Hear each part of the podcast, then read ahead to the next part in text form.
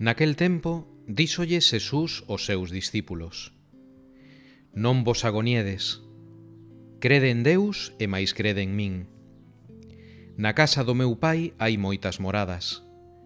Doutro xeito, tería vos dito que vos ia arranxar un lugar E cando vaya e vos arranxe un lugar Volverei e collerei vos comigo Para que onde estea eu, esteades tamén vos.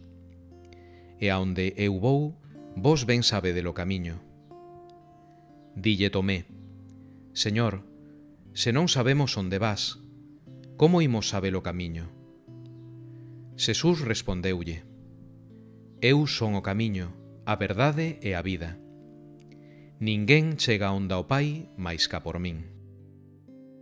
Ti o es todo. A casa non está baleira.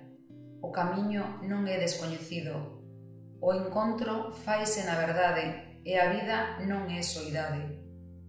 Xesús, ves facer fogar connosco para que nós esteamos a vivir en ti.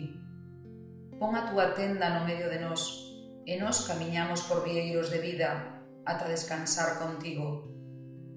Carga, Señor, no teu lombo esta ovella perdida. Leva con amor sobre ti o que está desvalido Bo samaritano, sándanos na pousada do teu fogar. Estar contigo é o maior agasallo, mais non se pode pedir. Sentar ao teu carón e sentir o latir do teu peito. Partir o pan da vida e sermos refugiados da intemperie, do medo e da incerteza compartir a conversa da fraternidade e ollar o futuro en eternidade.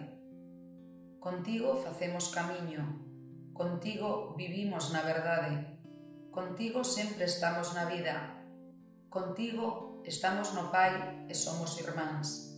Contigo temos saudade de vivirnos no teu fogar.